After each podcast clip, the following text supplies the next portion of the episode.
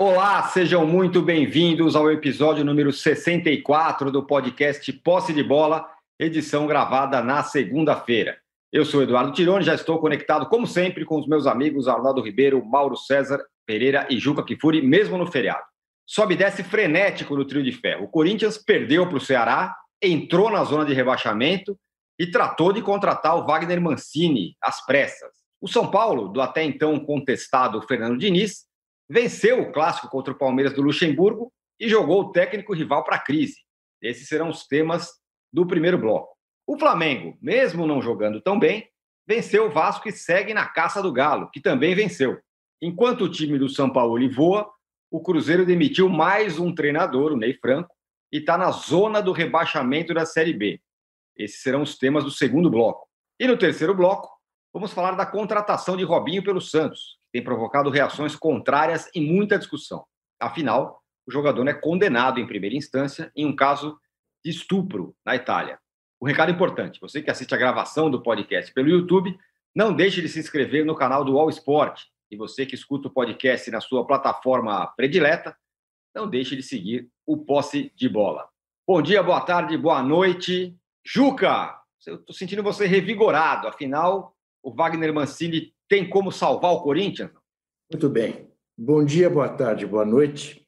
Deixa eu primeiro dizer para vocês que nos veem e para vocês três, que são meus amigos, que hoje é daqueles dias é, que eu preferia até não estar fazendo posse de bola, não precisar trabalhar como trabalhei esse fim de semana, porque doído por dentro com a morte de uma grande amiga de uma menina encantadora chamada Letícia Caplan Fernandes, filha do nosso queridíssimo amigo Bob Fernandes. Morreu aos 24 anos, vítima de um câncer dilacerante. Uh, a vontade é de. Eu, era de não fazer nada. Mas a vida tem que continuar, eu sei, não vou usar aqui nenhum chavão, e apenas dizer isso para que as pessoas entendam que se eventualmente hoje não vão me ver brincalhão, não é por outra razão que não esta uh, desta dor. Uh, não é por causa do Corinthians estar na zona do rebaixamento, porque isso é mais ou menos uh, era uma pedra cantada que mais cedo ou mais tarde isso aconteceria, fruto dessa brilhante gestão de André Sanches. Eu diria que o menos culpado é o Coelho, embora o Coelho tenha revelado, assim, nesse início de carreira dele, pouca aptidão para o cargo pela insistência dele, por exemplo, com o Luan. Não há o que justifique você escalar o Luan.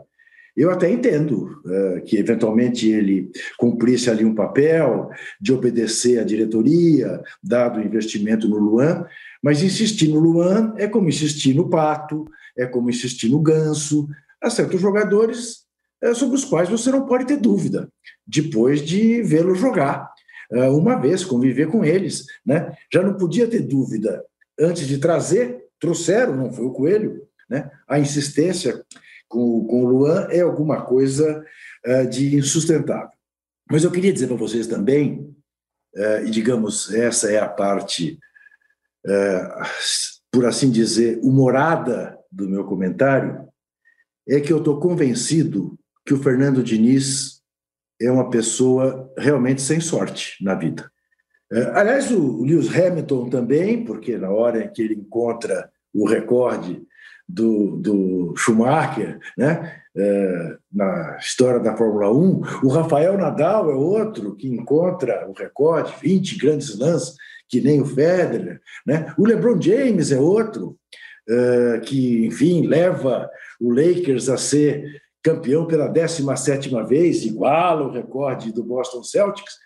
Fizeram essas façanhas todas como o Diniz fez, quebrou nove jogos de escrita no campo do Palmeiras, e o assunto é o Corinthians. O assunto que abre o posse de bola, né? o programa mais importante de esportes das segundas-feiras uh, no país, quiçá no planeta Terra. Não deixe de dar seu like, o nosso âncora precisa dele. Uh, eis que o assunto é Corinthians. Não é o Galo, não é, mas não é o Diniz. O Diniz, eu vi, você sabe que, com toda a dor, eu, eu, eu, eu sou profissional até o último fio de cabelo. Eu vi sábado um programa que eu, tenho, eu já contei aqui para vocês que eu tenho dois amigos que têm um canal no YouTube. Aliás, eu vou estar com eles amanhã, depois do jogo da seleção brasileira. Uh, já que o Lakers ganhou, uh, não vai ter o um sétimo jogo, eu faço questão de estar com eles. Uh, você sabe que nesse programa houve um momento, não sei se o Mauro teve chance de ver, em que parecia que se tratava do Pepe Guardiola e que o Reinaldo, King, King Naldo, era assim uma espécie de Carlos Alberto Torres, de Djalma Santos. Um negócio de louco. Eu fiquei, rapaz, numa alegria, aquilo me tocou. Enfim, uh, o Corinthians está numa situação miserável, né? entre o péssimo e o ruim, é melhor ficar com o ruim. Eu lembro que o Mancini tem como grande conquista na sua vida né, um título de mata-mata, quando o Paulista de Jundiaí foi campeão da Copa do Brasil contra o Fluminense no Rio de Janeiro. Né? É uma façanha, sem dúvida. Depois andou sendo campeão baiano, campeão catarinense, campeão. Né? Mas, enfim, títulos menores. Tem na sua carreira uma mácula né, indelével, que foi um caicai do Vitória, né, num Bavi, mandou o time sair de campo, né, uh, e tem um, um, uma questão ética grave. Ele é diretor da Associação Brasileira dos Técnicos de Futebol, uh, que prega o cumprimento de contratos, luta pela lei que garante ao treinador o cumprimento do contrato, ou que os clubes não possam contratar mais de dois treinadores por ano e tudo mais. Né? E ele mesmo não cumpre o contrato dele com o Atlético Goianiense. Né? Vai embora e vai embora nessa situação. Eu posso garantir a vocês é, o seguinte: Caso Mário Gobi ganhe a eleição no Corinthians em novembro, esteja o Corinthians na situação que estiver no campeonato, ele vai reformular todo o departamento de futebol, não vai ficar ninguém, inclusive o Mancini. Quer dizer, então, eu suponho, para mim, essa é a grande curiosidade, né? já que este contrato, aparentemente até o final de 2021, é o tamanho da multa é o tamanho da multa que o Corinthians terá de pagar se rescindir o contrato com ele. Né? É, agora, é, sem dúvida nenhuma, ele é um técnico de futebol, coisa que o Coelho ainda não é. Né? E o Corinthians precisa urgentemente sair dessa situação. Né? Porque o Corinthians está com todos os ingredientes do time que vai cair. Todos. Até a bola na trave do Gil aos 48 do segundo tempo. Né? Quer dizer, o Corinthians faz um gol num raríssimo frango do Fernando Praz. Uh, acreditem vocês ou não, eu tive uh, dó, porque acho que o Praz não merece tomar o gol que tomou. Né? Aí o Gil faz aquele gol contra numa bola fácil de ser aliviada, quer dizer, não é aquele bateu porque não tinha jeito, né? E perde. O Cássio faz a bobagem que fez no pênalti que cometeu, e cometeu o pênalti. Não adianta eles bravejar com o árbitro. Está parecendo o Mano Menezes, né? É coisa de várzea. Né? É fazer o que fez com o árbitro também o Mano Menezes. Não adianta o Cássio reclamar, tem que assumir a, a burrice que fez a, a, ao fazer aquele pênalti. Mas é típico de time que vai cair. Acontece tudo. Né? Perde do Ceará com 10 jogadores. Então o Corinthians precisa achar uma solução antes que a âncora que ele carrega no distintivo o traga mais fundo na areia movediça. Falei demais. Muito obrigado. Não, falou bem, como sempre. Ô, Mauro, é... agora, o, o elenco do Corinthians é esse aí. Não vai mudar, vai... provavelmente não vai chegar ninguém. Talvez um outro jogador possa começar a jogar melhor do que está jogando. Dá para fazer mais do que tem sido feito? Ou a, a tragédia está anunciada? Não é óbvio que dá para fazer mais, né?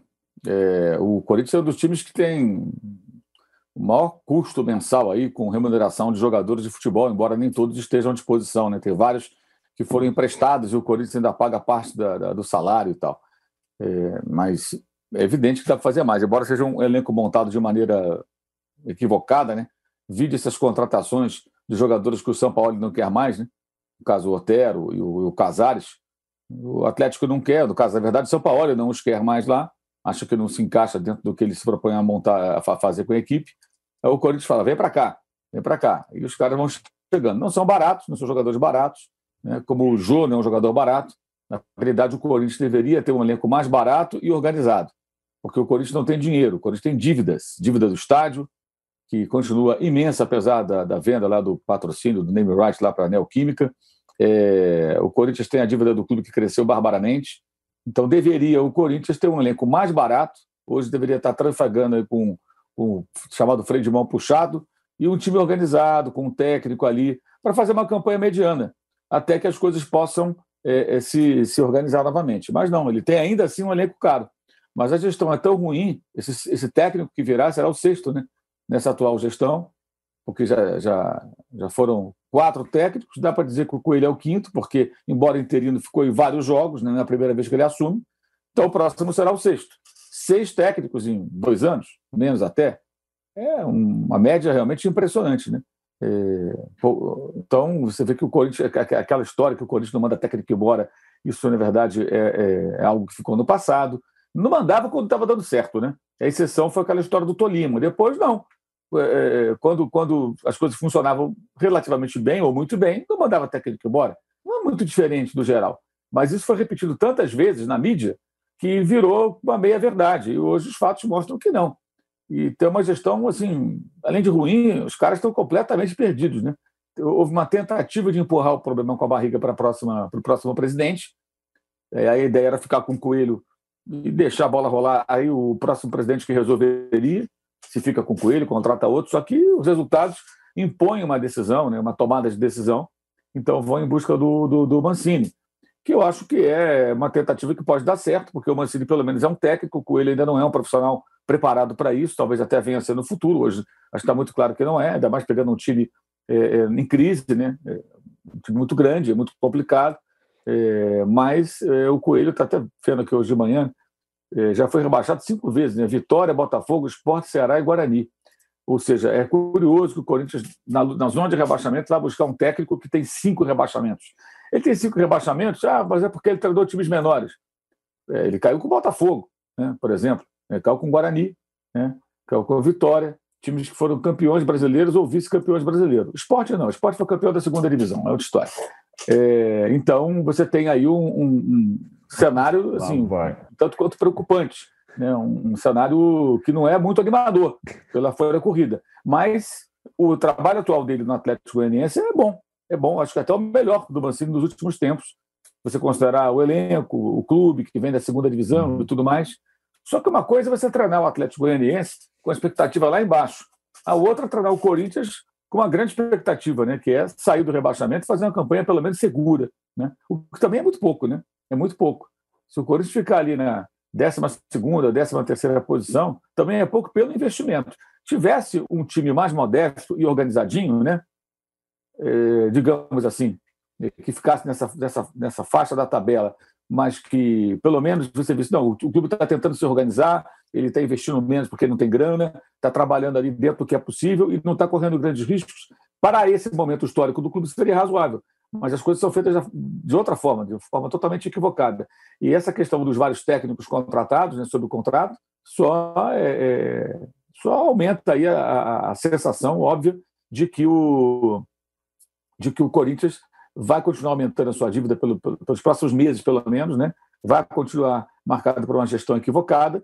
E acho que a expectativa do torcedor do Corinthians é, primeiro, não cair, segundo, torcer para que o próximo presidente seja capaz de começar a colocar a casa em ordem. Né? E, não será fácil, não será fácil. Se cair para a segunda divisão, evidentemente, vai ser mais complicado ainda. Só, só de técnico, né, que o Corinthians está pagando aí, são três, né? Carilli, o Mancini, o atual e, e quem é o outro? Até esqueci já. Que o Corinthians, Thiago enfim, Nunes. Thiago, Thiago Nunes, Nunes, que o Corinthians está pagando, deve ser, deve ser o quanto a Neoquímica Arena paga lá para o Corinthians por mês. Então, fez, fez aquela festa toda em cima da, do naming rights tal lá, e o Corinthians torra essa grana aí é, dessa maneira. Agora, Arnaldo, é, você teve, ah, entrando um pouco nos outros treinadores é, do trio de ferro, você consegue ver evolução no trabalho do Diniz e estagnação no trabalho do Lucha, de quem que, você disse outro dia que daria trabalho o Palmeiras? Pode dar trabalho ainda o Palmeiras. Só uma coisa em relação ao Mancini no Corinthians, antes de entrar no Lucha e no Diniz, no confronto do sábado. É, tem uma questão que há algum tempo, assim como o Paulo Autori, guardando as proporções, o Mancini diz a todos que não quer ser treinador de futebol, quer ser supervisor, coordenador, uh, executivo. E a minha opinião, a minha impressão é que esse sim ao Corinthians nesse momento vislumbra uma outra função no ano que vem com outro técnico se a situação vencer. É quase um pacto que ele tentou fazer no São Paulo, chegou a ocupar essa função, depois foi técnico interino brigou com a diretoria. Ele tentou fazer isso no Atlético, não sei se vocês lembram. Acabou. O movimento que ele fez no Atlético Mineiro o ano passado é idêntico ao do Corinthians. Pegar na fase final como técnico e na gestão seguinte, virando o ano, se tornar o homem do futebol. Para mim, é a mesma coisa que ele está tentando pactuar com o Corinthians nesse momento. Não é ser treinador do Corinthians, é ser mais do que treinador do Corinthians. É, e, mas até agora ele não conseguiu dar essa, esse passo na carreira dele. E como o Mauro disse, é, como técnico, eu estava também é, entendendo que o trabalho dele no Atlético Goianiense era um dos melhores como técnico nos últimos tempos. No Atlético Goianiense ele não tinha essa pretensão. No São Paulo ele tinha, no Galo ele tinha, e agora no Corinthians acho que ele tem de ser além do técnico de campo. Faz uma, uma espécie de uma interinidade nesse final de, de ano. É, em relação aos outros, aos rivais, é bem curioso que o Mancini tem enfrentado o Diniz na quarta passada, e essa semana foi muito maluca no futebol paulista, com a possibilidade de substituir o Diniz, caso o Atlético Goianiense vencesse o São Paulo no Morumbi. Lembremos, isso era quarta-feira passada. Aí o Diniz, depois de ter sido, digamos, não enquadrado, mas tendo uma quase uma intervenção em seu trabalho para rever algumas coisas, inclusive a escalação. Ele faz as mudanças no time do São Paulo, vence o Atlético sem tomar gols depois de muito tempo com as mudanças, e aí vence o Palmeiras no Allianz Parque, o Juca disse, quebrando uma série incômoda, sem tomar gols de novo, e consegue, na verdade, a maior vitória dele em 13 meses de trabalho. Vencer um rival na casa dele coisa que ele poucas vezes conseguiu nesse período todo. A melhor partida do São Paulo como visitante tinha sido contra o Flamengo do Jesus lá atrás, na primeira partida do Diniz. E mais ou menos jogando da, de alguma forma mais protegida, como daquela vez, o Diniz venceu o Luxemburgo e o Palmeiras e conseguiu. Você falou, ele não é que ele está, ele reagiu numa, numa situação de de três desafios seguidos. Passou pelo primeiro, Atlético Goianiense, estava com a corda amarrada no pescoço. Segundo, Palmeiras, vitória peso 10. E agora tem o terceiro, que é a Copa do Brasil contra o Rogério Ceni, que é e vai ser sempre a sua eterna sombra. Não só porque é, foi quem foi no São Paulo, como pelo trabalho que faz no Fortaleza. A questão, a comparação é o Diniz treinador e o Rogério Ceni treinador. Hoje são essas comparações né, que são feitas. E agora ele tem o terceiro desafio. Se ele passa por esse desafio também, classifica o São Paulo na Copa do Brasil e mantém o time no, no, no, entre os quatro, cinco melhores do Brasileirão, ele vai encerrar o ano e esse mandato com, como técnico do São Paulo, porque também a diretoria do São Paulo, diferente da diretoria do Corinthians e do Palmeiras, está convicta. Isso a gente tem, isso a gente pode falar aqui na, sabe, com, com clareza. O Leco, o Raí, o Pássaro, eles estão convictos há muito tempo de que o técnico tem que ser o Diniz, custe o que custar. E, na verdade, deram uma quarta chance e o Diniz está aproveitando a quarta chance. Sobre o Luxemburgo, é, o Luxemburgo ele tinha, nessa semana, tudo de quarta-feira para cá, o jogo contra o Botafogo e o jogo contra o São Paulo. Seria um momento que o Palmeiras dele estaria mais desfalcado, né? A data FIFA, as situações. E aí, aí ele perde a invencibilidade no campeonato, dois jogos, e é, pasmem, a rodada foi tão trágica para o Palmeiras que todo mundo acima dele ganhou, todos os times. Seis times ganharam. E o Palmeiras desceu ao ladeiro. E eu acho que nessa semana ficou evidente também, é, além das limitações do Luxemburgo, as limitações dessa atual diretoria do Palmeiras, que sempre passa a margem, né? A diretoria do Palmeiras aceitou liberar jogador para a seleção brasileira fazendo festa, o Gabriel Menino, que nunca vai ser utilizado pelo Tite, e seria muito importante no sábado, né? Pelos desfalques todos. A diretoria do Palmeiras é, está negociando jogadores reservas sem grande alarde, mesmo sem ter ainda a confirmação da negociação, tira o cara dos jogos. Tirou o Vitor Hugo do jogo contra o Botafogo, tirou o Bruno Henrique do jogo contra o Palmeiras, do jogo contra o São Paulo. Então, assim, o elenco do Palmeiras, que era aquela, aquela maravilha toda, ele vai é, aos poucos perdendo, não só o Dudu titular, é, o Diogo Barbosa, é o Vitor Hugo, é o Bruno Henrique, é ali e aqui. E contra o São Paulo, a escalação do São Paulo do Diniz já era mais forte que a do Palmeiras do Luxemburgo. No papel, o São Paulo, a gente conversou isso sobre no sábado, sobre isso na sexta-feira. Falei para vocês, no sábado vocês vão ver que o elenco do São Paulo não é inferior ao elenco do Palmeiras. E não é. E não é. Hoje não é. E o Fernando Diniz tinha opções para fazer, acertou uma escalação e ganhou o jogo que ele precisava ganhar. Agora o Luxemburgo fica numa situação desconfortável, a torcida organizada rompeu com, com ele, era uma das poucas que ainda demonstrava algum apoio. E eu acho que ainda pode fazer alguma coisa, Tirone, o ainda pode fazer alguma coisa é o mata-mata da Libertadores, que é o Palmeiras no brasileiro, assim como o Grêmio do Renato, é pelos empates, pela falta de vitórias, ele vai ficando cada vez mais para trás. Agora, ele tem é, uma boia, que é a Libertadores, que é a obsessão e tudo mais. É, só vai jogar a Libertadores mata-mata em novembro. Eu acho pouco provável, a não ser que comece a perder jogo atrás de jogo, jogo atrás de jogo, que exista a troca. Até porque o cenário de opções, ele é esse aí que nós estamos falando. O Corinthians foi recorrer ao Wagner Mancini, o Vasco está tentando descolar algum coelho da cartola, o Cruzeiro já mandou outro, não tem muita opção para o momento. E o Palmeiras é, optou lá atrás por alguém que tivesse uma ligação com o clube, da mesma forma que optou pelo Filipão em outros tempos. E acho que o Palmeiras agora está numa situação que a política, a disputa política, não tem eleição esse ano, tem na próxima, ela está contando demais para também a gente observar reflexos em campo. A gente sempre fala do Corinthians e do São Paulo, da bagunça, da eleição, da sucessão, como se o Palmeiras fosse a mil maravilha. Não é. A diretoria do Palmeiras é fraca, omissa e monta times é, pseudo-bons, né? E, e, na verdade, o que a gente vê de 2020 é muito pouca gente vindo, um monte de gente saindo.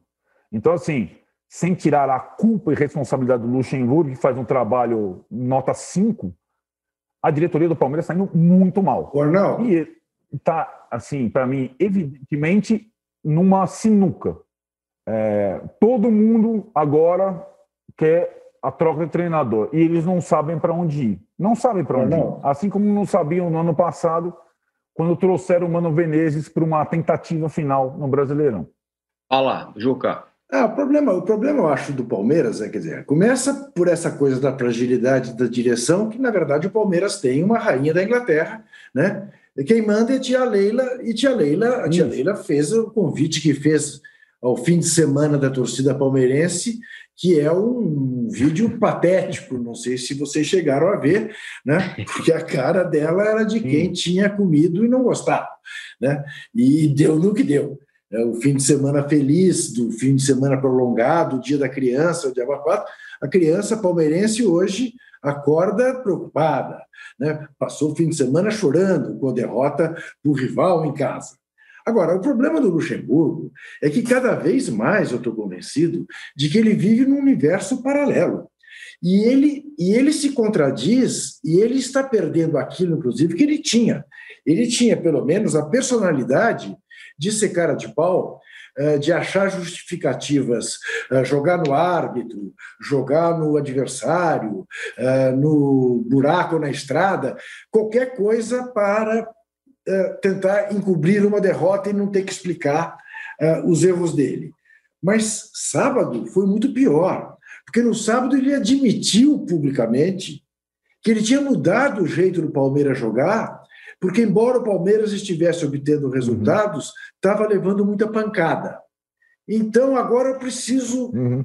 chegar a uma decisão. Se eu resolvo continuar tomando pancada com resultado, ou vou me abrir e perder jogos para satisfazer os críticos. Quer dizer, isto um homem né, que se tem na conta uhum. que ele se tem, é absolutamente é, demonstrador do quanto ele está perdido. Né? Ele admitiu ter feito uma mudança por causa dos críticos e não por convicção dele. Né? E ele escalou como capitão do time dele alguém que disse no pós-jogo que estava duas noites sem dormir. Mas como é que você escala um zagueiro que está duas noites sem dormir? Não. Você perdeu o controle do vestiário. Porque o meu zagueiro, não é à toa que ele perdeu pelo alto para o Brenner, uh, e quase o Brenner fez um gol, sendo que o Brenner é 8 centímetros mais baixo do que ele. Né? O Felipe Melo estava de uma lentidão no sábado maior do que comumente uh, uh, ele demonstra como zagueiro. Mas é claro, está insone. O meu zagueiro está insone e eu escalo o meu zagueiro. Ora, meu Deus do céu, é feia a coisa. Não, o Arnaldo, eu continuo a insistir contigo que o elenco do Palmeiras é superior ao elenco do São Paulo. Há, de fato, essa situação emergencial não é? é do Palmeiras ter cedido jogadores para seleções é, que estão nas eliminatórias, mas o Flamengo também cedeu, e o Flamengo, aos trancos e barrancos ou não, fez o jogo que poderia ter feito, como fez contra o Vasco, em que as individualidades resolvem. O Palmeiras tem individualidades que uhum. deveriam resolver e não resolvem por absoluta falta de ideia de jogo. O Palmeiras continua, porque tem mais essa. Que mudanças fez o Luxemburgo de fato, que o time continuou sem a menor ideia, tanto quanto contra o Botafogo quanto é, contra o São Paulo. Ligação direta, ligação direta, bola na área, bola na área, chuveirinho, chuveirinho. Né? Tirante o Patrick de Paula, que parece jogar uh, uh, um outro jogo, o time do Palmeiras é um time absolutamente uh, apático do ponto de vista da nenhuma criatividade. Com o elenco que tem, um pouquinho de criatividade esse time do Palmeiras deveria ter. Um pouquinho de ousadia esse time deveria ter. E eu acho que esse time é um time, é, talvez até, de filhos únicos. Tudo muito bem tratadinho, tudo muito mimadinho, e futebol que é bom, não estão jogando há um tempão. Ô Mauro, é... com o título do Campeonato Paulista e a invencibilidade, passando para a segunda fase da Libertadores, criou uma que faria, fazia o meu melhor trabalho, né? o Diniz ou o Luxemburgo. É, essa vitória categórica do São Paulo, do Diniz, é, no sábado, recoloca as coisas no seu devido lugar ou, ou, ou mostra uma outra visão? Bom, acho que essa discussão, para mim, ela sempre foi a resposta a essa pergunta, melhor dizendo, né? Também acho que seja uma discussão, sempre foi muito clara. Você perguntou sobre isso na sexta-feira. É, o, o Fernando Diniz ele teve pelo menos momentos de bom futebol no São Paulo.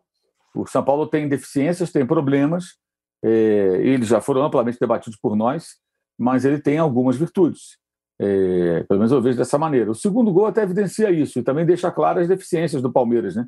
O São Paulo troca passes desde o campo de defesa, diante de um Palmeiras atônito, que não marca, não combate, não desarma, não faz rigorosamente nada, só assiste. Mas para jogar daquela maneira, sair trocando passe lá de trás, apesar das deficiências do São Paulo, tem que haver algum trabalho. O técnico tem que ter feito alguma coisa. Eu acho que o técnico do São Paulo já conseguiu fazer algumas coisas. Não é o bastante, tem defeitos, tem problemas, sim. mas há alguma coisa. Não vejo nada no, no, no Palmeiras. Não, realmente nada, zero, zero. A única coisa que o Palmeiras tem é que ah, a defesa é eficiente. Dentro de um determinado cenário. Não foi eficiente nesses últimos jogos, por exemplo, sofrendo duas derrotas. É... E está perdendo jogadores também, que o Palmeiras está negociando também, que é uma opção do clube, né? Alguns atletas estão, seja sai o zagueiro, sai volante, sai isso, sai aquilo outro. Mas, para mim, não tem a menor dúvida. O Fernando Diniz é hoje um técnico que tenta se, se formar como tal, né? se firmar também, é, e que tem uma proposta é, que pode gerar bom resultado, como no sábado, fracasso, porque não é uma proposta madura. Eu acho até que ele ainda não consegue realizar aquilo que ele imagina para o seu time. Ele não é capaz ainda de realizar aquilo que ele imagina. Ele tem uma ideia, mas como chegar até ela é o desafio. Por isso, acho que tantas, tanta irregularidade. É, o Palmeiras não tem nada. Técnico do Palmeiras, a ideia dele está lá nos anos 90, começo desse século. É, são referências antigas, o discurso é antigo, os trabalhos recentes são fraquíssimos, é, ou mediano no máximo, esporte fraquíssimo, Vasco medíocre na acepção da palavra, e agora fraco novamente, se você considerar o potencial que tem o Palmeiras. Então, continuo achando que o mais absurdo disso tudo é alguém que comanda um futebol de um clube grande como o Palmeiras e imaginar que esse profissional poderia é, corresponder às expectativas, algo que, para mim, evidencia a falta de entendimento de futebol de quem fez a contratação.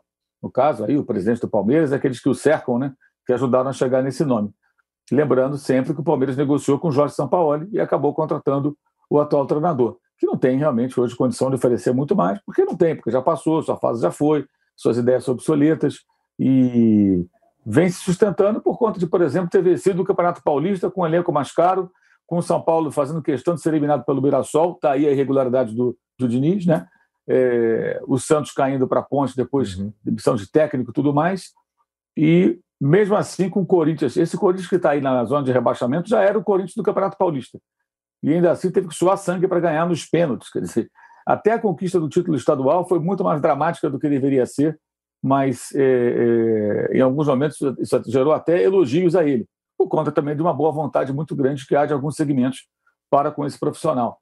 É, então, vejamos. Né? Agora, sobre a falta de técnicos no mercado, que o Arnaldo falou, é, talvez a, a, o, a, Associação dos Técnicos, né? como é que chama mesmo? É, deixa eu até pegar o nome aqui, é Federação, Federação Brasileira de Treinadores de Futebol, FBTF. Talvez essa Isso. gloriosa entidade tenha aí alguns nomes a indicar para os clubes, né?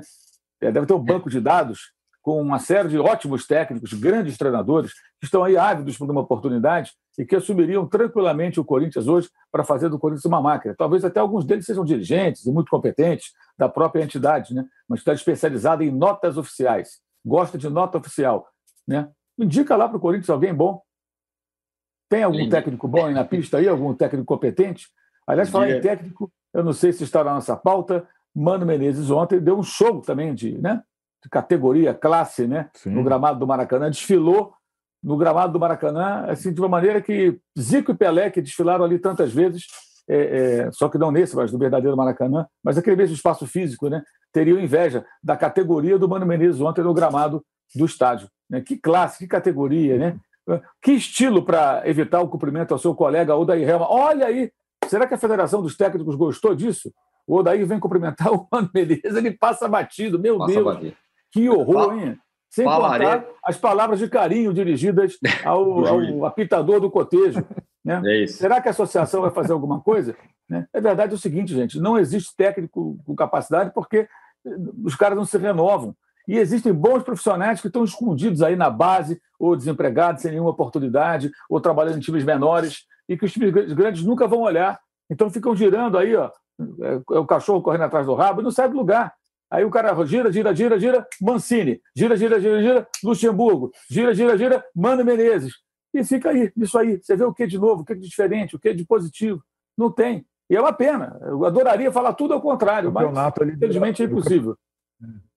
É isso aí. Falaremos do, desse ato. liderado por três gringos, né? Exato, como, como exato, três primeiros colocados, três gringos. Exatamente. Falaremos, inclusive, de, deles. E o primeiro brasileiro é o Diniz, queiram ou não.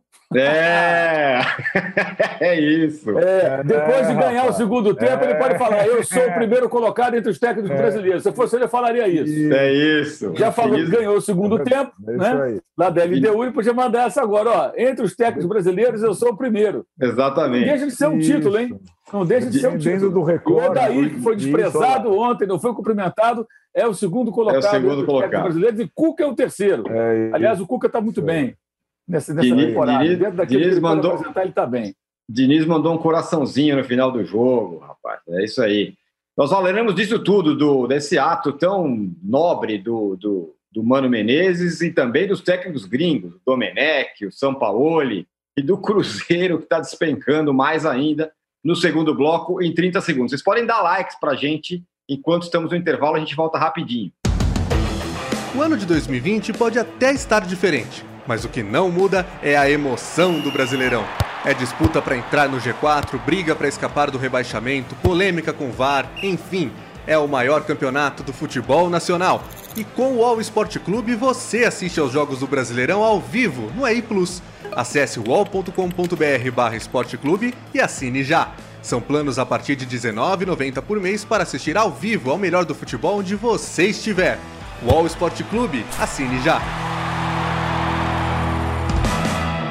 Estamos de volta para o segundo bloco do episódio 64 do podcast Posse de Bola.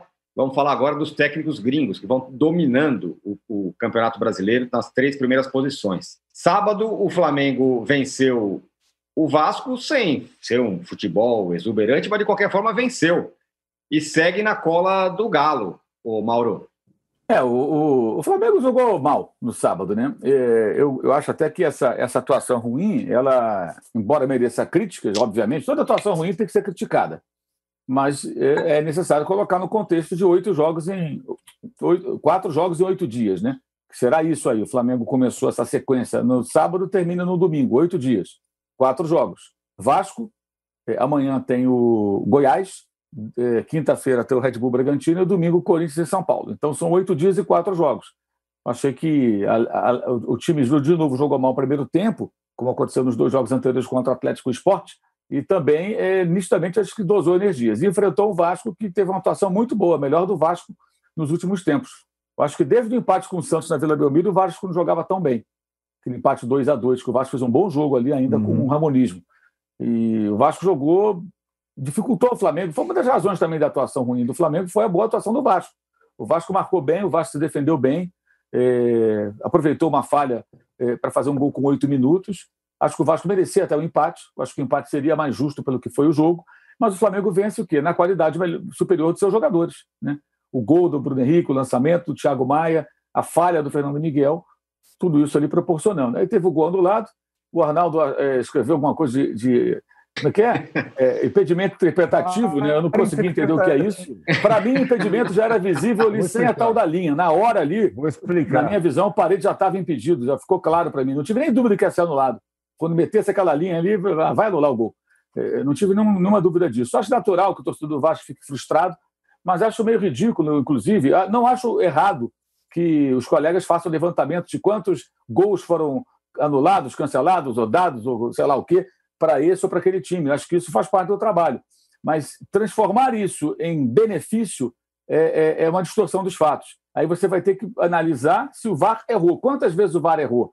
O VAR não errou no sábado, gente. Aí não dá. Mas se as pessoas querem achar que o VAR errou quando o VAR acertou, porque elas acham, sem nenhum dado concreto, né? eu acho que dá para discutir o VAR pela demora, que nem foi tão grande assim, é, pelas intervenções do VAR em lances é, que o árbitro dentro de campo decidiu de forma diferente do que pensa o árbitro de vídeo e são interpretativos, como uma falta, uma disputa corpo a corpo. Né? O árbitro está perto. Aconteceu isso de Botafogo e, e Internacional. Né?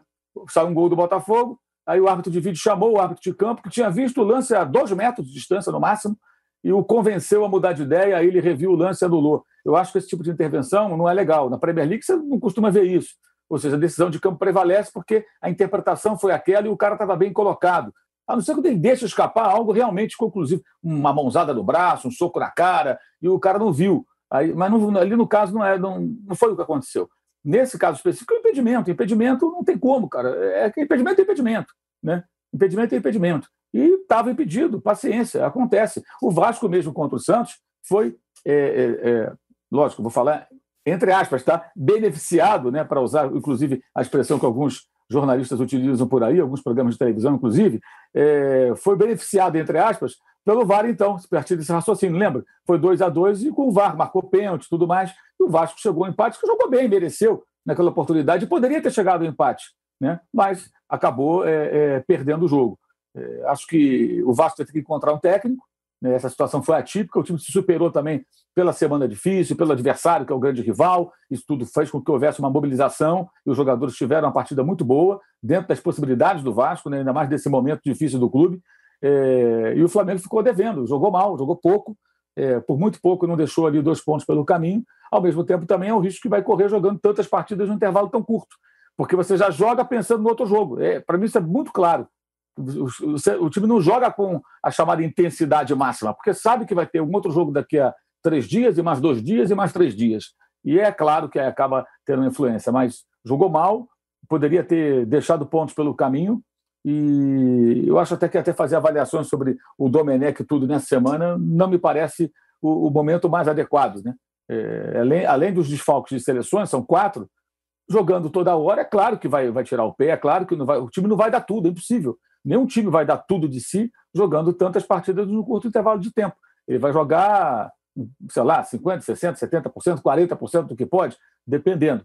Se isso é o bastante ou não, só os próximos dias que vão dizer. Do sábado foi, por muito pouco, e repito, acho que o empate teria sido mais justo pelo que foi a partida, pelo que os dois times apresentaram, mas é, acho que ficar resumindo tudo ao, ao, ao, lance do gol anulado, sinceramente, acho que até tira até um pouco do holofote que deveria ser colocado em cima dos jogadores do Vasco pela boa partida que fizeram conseguindo oferecer muita dificuldade ao Flamengo depois de duas derrotas feias, né? contra o Atlético contra o Bahia, quando foi facilmente batido, um curto intervalo de tempo, tomou quatro gols no jogo, três gols no outro e foi derrotado nas duas partidas. Dessa vez, não, o Vasco fez um bom jogo.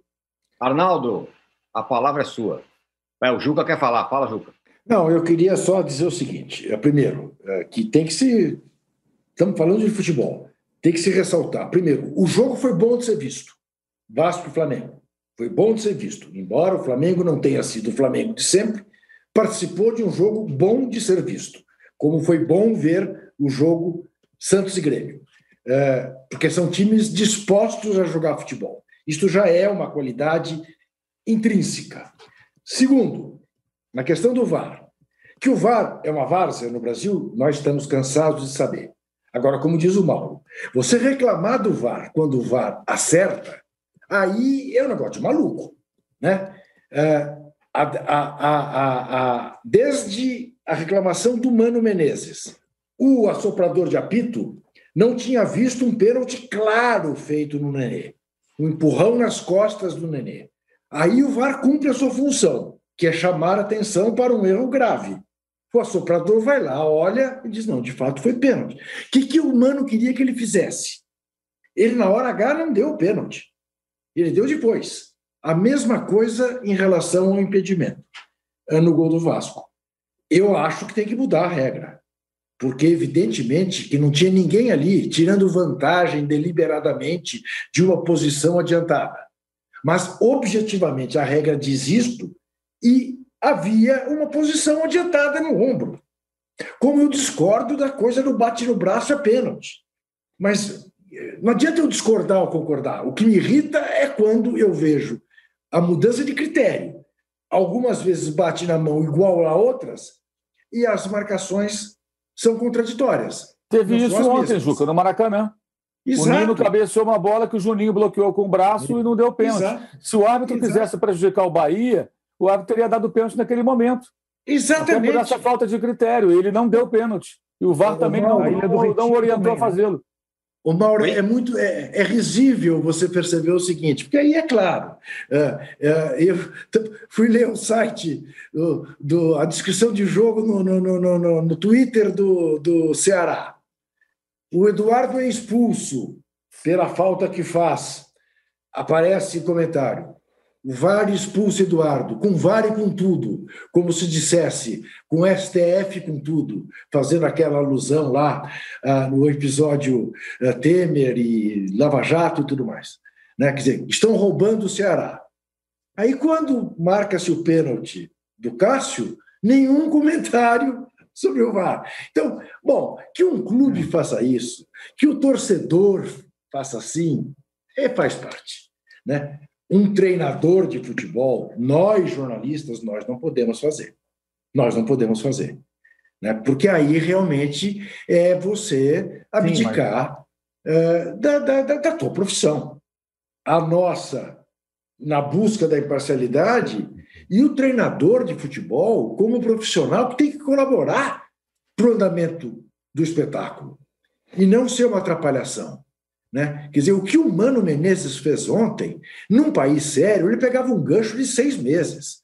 Ameaçar o árbitro. Quem é ele para dizer que o árbitro nunca mais vai apitar? Aproveita que você nunca mais vai apitar. Né? Parece o Bolsonaro dizendo que vai fechar o STF. Tem que ter força para isso.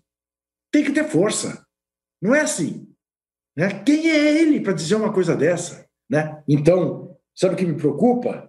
É que ele é o cara até onde eu saiba, que está na cabeça de um provável futuro presidente do Corinthians, que é o Mário Gobi. E realmente, eu acho que o Mano Menezes, embora dez anos mais moço que o Vanderlei Luxemburgo, abdicou da sua biografia. Abdicou da sua biografia. E isso é triste. Fala, Arnaldo. Bastante coisa, hein? Bom, deixa eu falar aqui. Deixa eu falar aqui a questão do VAR. O VAR, assim como assim como o Covid, ele não é clubista, né? E, e as discussões são, são encaradas, as críticas é, como clubista, como tive e a, acho que a questão do Flamengo se envolveu nos últimos nas últimas semanas com a relação do Covid, parecia que era uma questão clubista, como o VAR é uma questão clubista. Não é essa a questão. O VAR é uma porcaria. E o VAR no Brasil é um desastre. E o VAR no Brasil ele deixou o impedimento um lance interpretativo.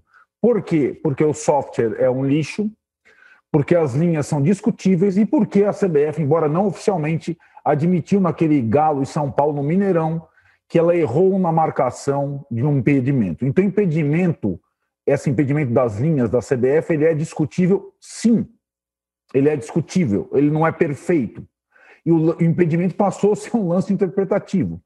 E eu, a minha orientação para todos os caras que gostam de futebol, jornalistas, torcedores, é assim: se você está vendo um jogo de futebol e tem um lance que não é claro, você não comemora o gol. Eu já até falei para os colegas aí que põem no Twitter ou falam, ah, gol de não sei quem, espera. Eu falei para você, Tironi, no sábado, espera. Uhum. A gente não sabe. E assim, jogadores começaram a ter a mesma coisa. O cara não comemora mais gol, porque não sabe da, da, é, qual que vai ser a linha, se é o nariz, se é o pelo, se é, o, se é a bochecha, se é o lábio que está na frente. Então, o VAR no Brasil, o impedimento, ele acabou com a questão da primeira linha, ele acabou com a questão do auxiliar, e ele é duvidoso sim, porque ele já errou no impedimento. Ele já errou no impedimento, embora eles não admitam oficialmente. Eles erraram no impedimento, erraram na linha. Então, assim, é, essa interferência. E se percebam que o VAR no Campeonato Brasileiro ele anula gol com bola rolando e inventa pênalti. É a coisa que o Juca falou. Inventa pênalti em aspas também, porque depende da interpretação. Tem gol de pênalti toda rodada pro toquinho na mão, não tem? Toda rodada. Toque aqui, ou toque ali, toca lá. Então, assim, é, é, um, é, um, é uma... E tinha dado um tempinho, estava melhorzinho, porque estava interferindo menos. Então, não estou falando do VAR porque o Vasco teve gol anulado contra o Flamengo. Estou falando que o VAR é um lixo no Brasil. É pior do que em qualquer lugar do mundo e sim não é fidedigno no impedimento. Está provado que não é. Já teve erro. Já teve erro. Num jogo do campeonato grande. Teve erro admitido, só que não publicamente. Teve erro. Então o senhor Gaciba vai e fala que teve erro. Porque a gente já sabe daí que não é uma questão é, é, não é uma questão objetiva, como deveria ser o impedimento. Depende do corte, do ângulo, da linha vermelha, azul, do nariz ou do pelo do nariz. Aí a gente chega numa conclusão. E acho o seguinte: é, essa questão É, eu, eu, a minha posição sobre o VAR é notória, para mim não importa contra quem, a favor de quem, se é de jeito, não sei o eu acho, acho ele caça pênaltis no Brasil e interfere demais nas partidas.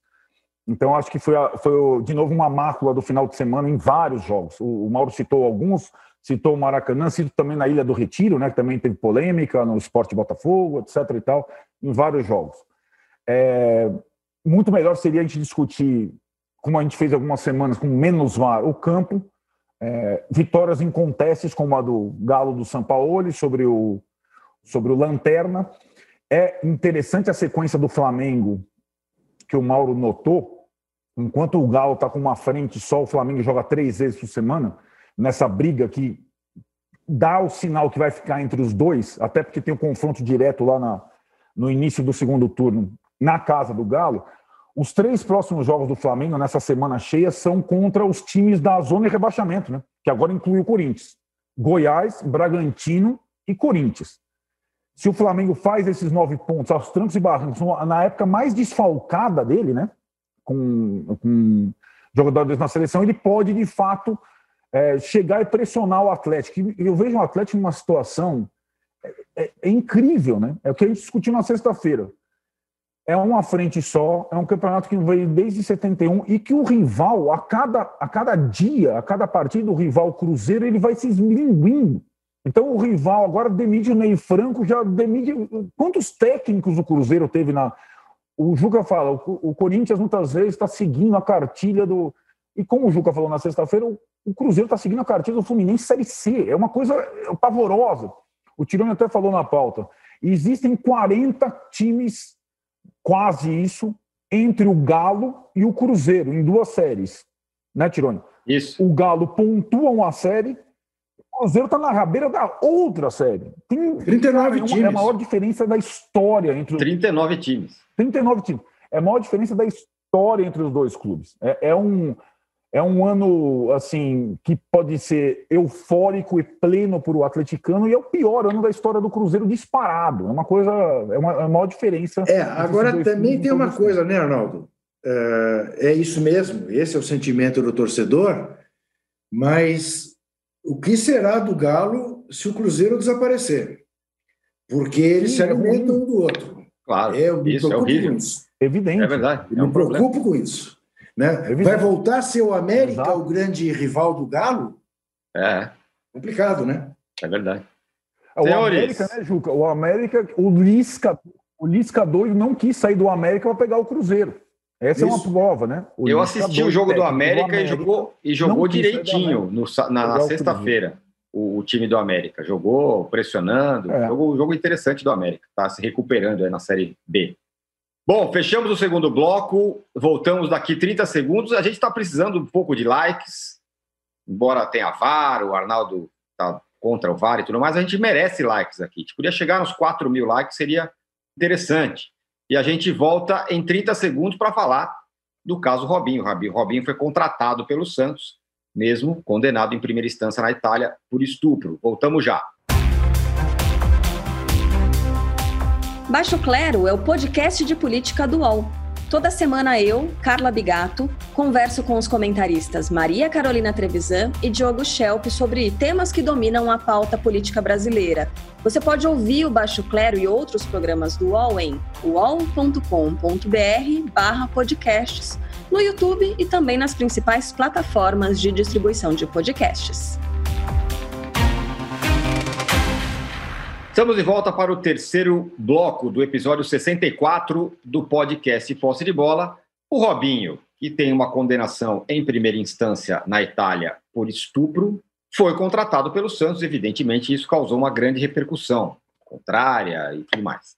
É, ô Juca, o futebol ele tem dificuldade de lidar com essas, com essas, com esse tipo de questão? Como você... O futebol não tem, o futebol não tem vergonha na cara, Tironi. É o goleiro Bruno, é o Jean, é, eles façam campanha que fizerem, como o Santos andou fazendo contra violência uh, em relação às mulheres. Na hora que surge uma oportunidade de fazer um brilhareco e trazer um jogador, passa por cima de tudo, seja o clube que for, da maneira que for. ah, você colocou muito bem desde o início nas chamadas.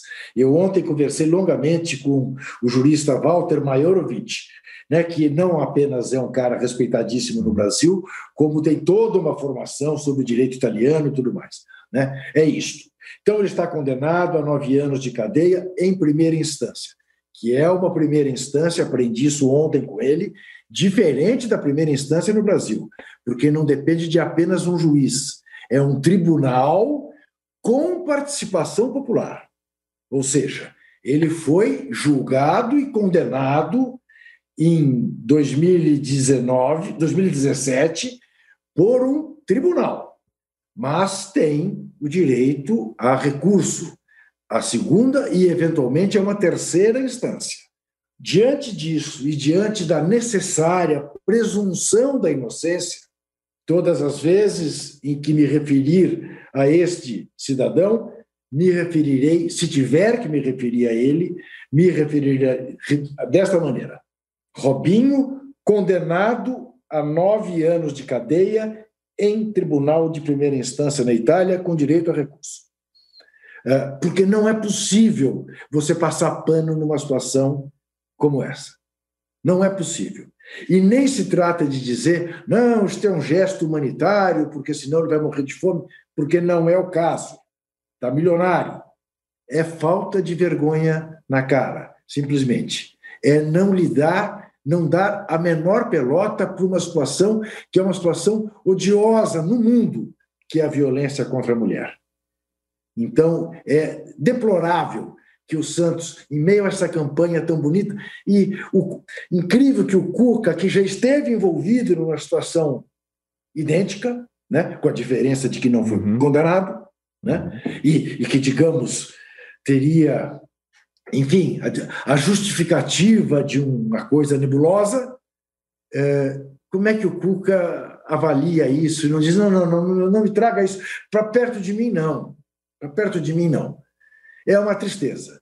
Eu estava é, encantado, aliás, estou com o futebol do Santos, com o Marinho, como estou com o Queno, como estou com o Galhardo, e vejo uma situação dessa, me dá uma pena terrível dizer, puxa vida, que meio esse que a gente cobre, né?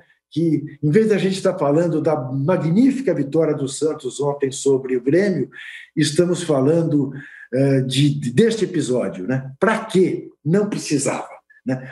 E, por ironia, no momento em que o Santos é dirigido por um policial, né? que não é à toa, em, embora se chame Orlando, a quem o chame de Armando Rolo. Né? É, é, é, certamente é mais um né, para fazer parte deste folclore malsão do futebol brasileiro. O Arnaldo, é, o Juga tocou no outro lado da, da uhum. moeda desse caso aí, é, que é essa história de ressocialização e tudo mais. Evidentemente que o Robinho não precisa disso, ele é um cara com a vida ganha, não depende de jogar no Santos. Inclusive, parece que vai, vai trabalhar de jogar no Santos quase de graça e tudo mais. Mas também tem essa questão, né? É, então, uhum. o Robinho ou o Bruno, sei lá quem quer que seja, esses caras estão eternamente é, condenados a nunca mais jogar bola, ou sei lá, qualquer coisa assim. É, o ponto é importante, Tironi, porque é, dá a chance de a gente que é aqui é, claramente contra pena de morte, prisão perpétua, e é a favor é, da ressocialização em diversos casos, separar o joio do trigo. Né? Eu acho que quem fez isso mais, é, digamos, de uma forma mais brilhante até agora, foi, eu disse isso à época aqui no Posto de Bola e eu repito agora. Foi a Jéssica Senra, jornalista baiana, quando ela analisou é, ou a possível contratação do Bruno lá atrás pelo Fluminense de feira. E, a, e as declarações dela foram tão cirúrgicas que elas evitaram a contratação do Bruno pelo Fluminense de feira, e embora não sejam os mesmos casos, vamos deixar aqui claro, tá? São outras situações, são coisas diferentes. Bruno e Robinho, eu acho que a questão da contratação do Robinho se aplica àquilo que a Jéssica falou em relação ao Bruno lá atrás. Sim, somos contra a pena de morte, sim, somos contra a prisão perpétua por uma série de fatores sim, somos a favor da ressocialização. Porém, como ela fala lá, muito bem dito, você reinserir o jogador de futebol que tem uma função nesse país de ídolo, na condição de ídolo, você re, re, resgatar o jogador de futebol a mesma função de ídolo, não é correto, não é justo. Que a reinserção, ressocialização seja feita de uma outra forma, uma outra, outro meio, uma outra situação, uma outra profissão, numa outra função que seja de, de serviço público, tem mil possibilidades você retornar com o Robinho ou com o Bruno na condição de ídolo de futebol, num time de futebol como o Santos, não é correto. Essa é a distinção entre o perdão, entre aspas, ou não, né? E acho que o Juca disse tudo em relação à, à barbeiragem, à falta de habilidade, à falta de sensibilidade do Santos nesse momento. Um clube que normalmente já naturalmente atrai simpatia por diversas situações. Eu acho que a gente conversou outro dia sobre a questão que é, é uma herança dos tempos do Pelé, que tem uma, uma coisa natural você é, entrar nessa situação, sim, com um cara que foi revelado lá, que representou muito tempo os meninos de lá. Até por isso, o Santos deveria tomar todo o cuidado com o que está fazendo de uma pessoa que foi ido e não vai ser mais ido né, não pode ser mais ídolo. Essa é a questão. Então, é uma, é uma situação que vai é, além dessa, dessa questão da ressocialização, pura e simplesmente trazendo ou resgatando a pessoa para a mesma função que ela exercia antes, no caso, o ídolo de um clube grande de futebol. O, o Mauro, é, o, o, o, futebol parece que ele vive num, num, mundo paralelo, né? Então, onde tudo as coisas podem e tudo mais. Esse é o caso do Robinho, tem o caso lá do, do, do Robson, da Rússia, que agora está dando uma super repercussão, mas o cara tá, também está preso lá, e tudo bem. O Sogo, o Genho, né? O, o cara lá, o jogador, continua jogando, tá tudo numa boa, como se nada tivesse acontecendo com, com outro cara preso, né? É, o futebol parece que vive um mundo paralelo, né? um mundo pessoal. É, não só o futebol, né? O presidente da República, na semana passada, disse que ficou sabendo do caso do Robson pelo Felipe Melo. Quer dizer, foi uma maneira, me pareceu, de botar uma bela azeitona na empada do Felipe Melo, que sempre foi seu apoiador, quando todo mundo que leu o noticiário minimamente, imagino que quem preside o país tem essa, essa, esse hábito, né? Sabe que o Robson está preso há quase 600 dias, né? é, lá na Rússia, uma situação em que ele é, coitado, um cara que entrou de gaiato, né? E o Fernando fazendo gols e jogando e comemorando os gols lá na, lá na, na China. Né? É, aliás, essa situação também é, evidencia como pouca gente na imprensa fala sobre isso, né? Pouca gente. Semana passada, retrasada, isso voltou à pauta depois de uma hashtag. Essa hashtag começou por um perfil no Twitter é, chamado Futimais. Na, na ocasião, até os caras do perfil do Futimais perguntaram se eu podia dar uma força, aí eu, eu compartilhei, e outras pessoas também. A coisa foi, foi, foi crescendo. Aí depois teve uma reação do Fernando, pela rede social também, e aí virou pauta para todo mundo.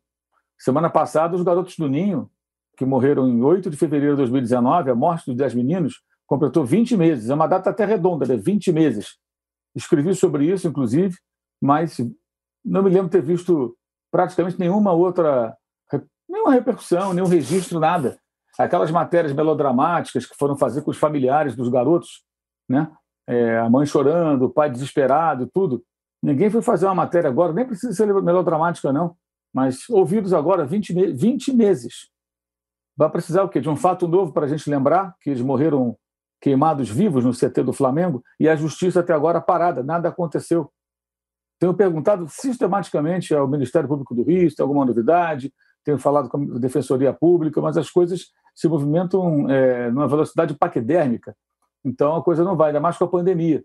Então são várias pautas aí que ficam perdidas, e não é só na área esportiva, não, é em tudo, né? Ficam, ficam para lá, ficam esquecidas. A gente tem que lembrar, sim, dos garotos do Ninho sempre, até que a justiça seja feita, esperamos que seja feita, né? que a justiça identifique os responsáveis, é, o caso do Fernando tem que ser lembrado frequentemente. Esse rapaz está preso lá de uma forma absurda.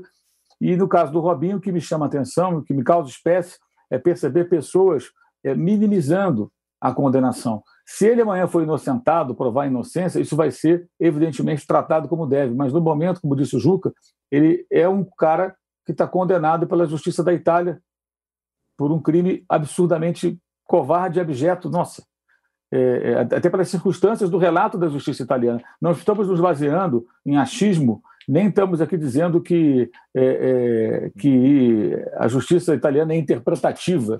Ela condenou o Robinho, ponto. Se amanhã ele foi inocentado, provar a inocência, como aliás hoje aqui no UOL até li a entrevista da advogada, ele tem uma advogada né, que está tá defendendo, que defende nesse caso, ok, será dado, dado a ele o tratamento adequado, como às vezes nem é dado em outras áreas aí no país, né?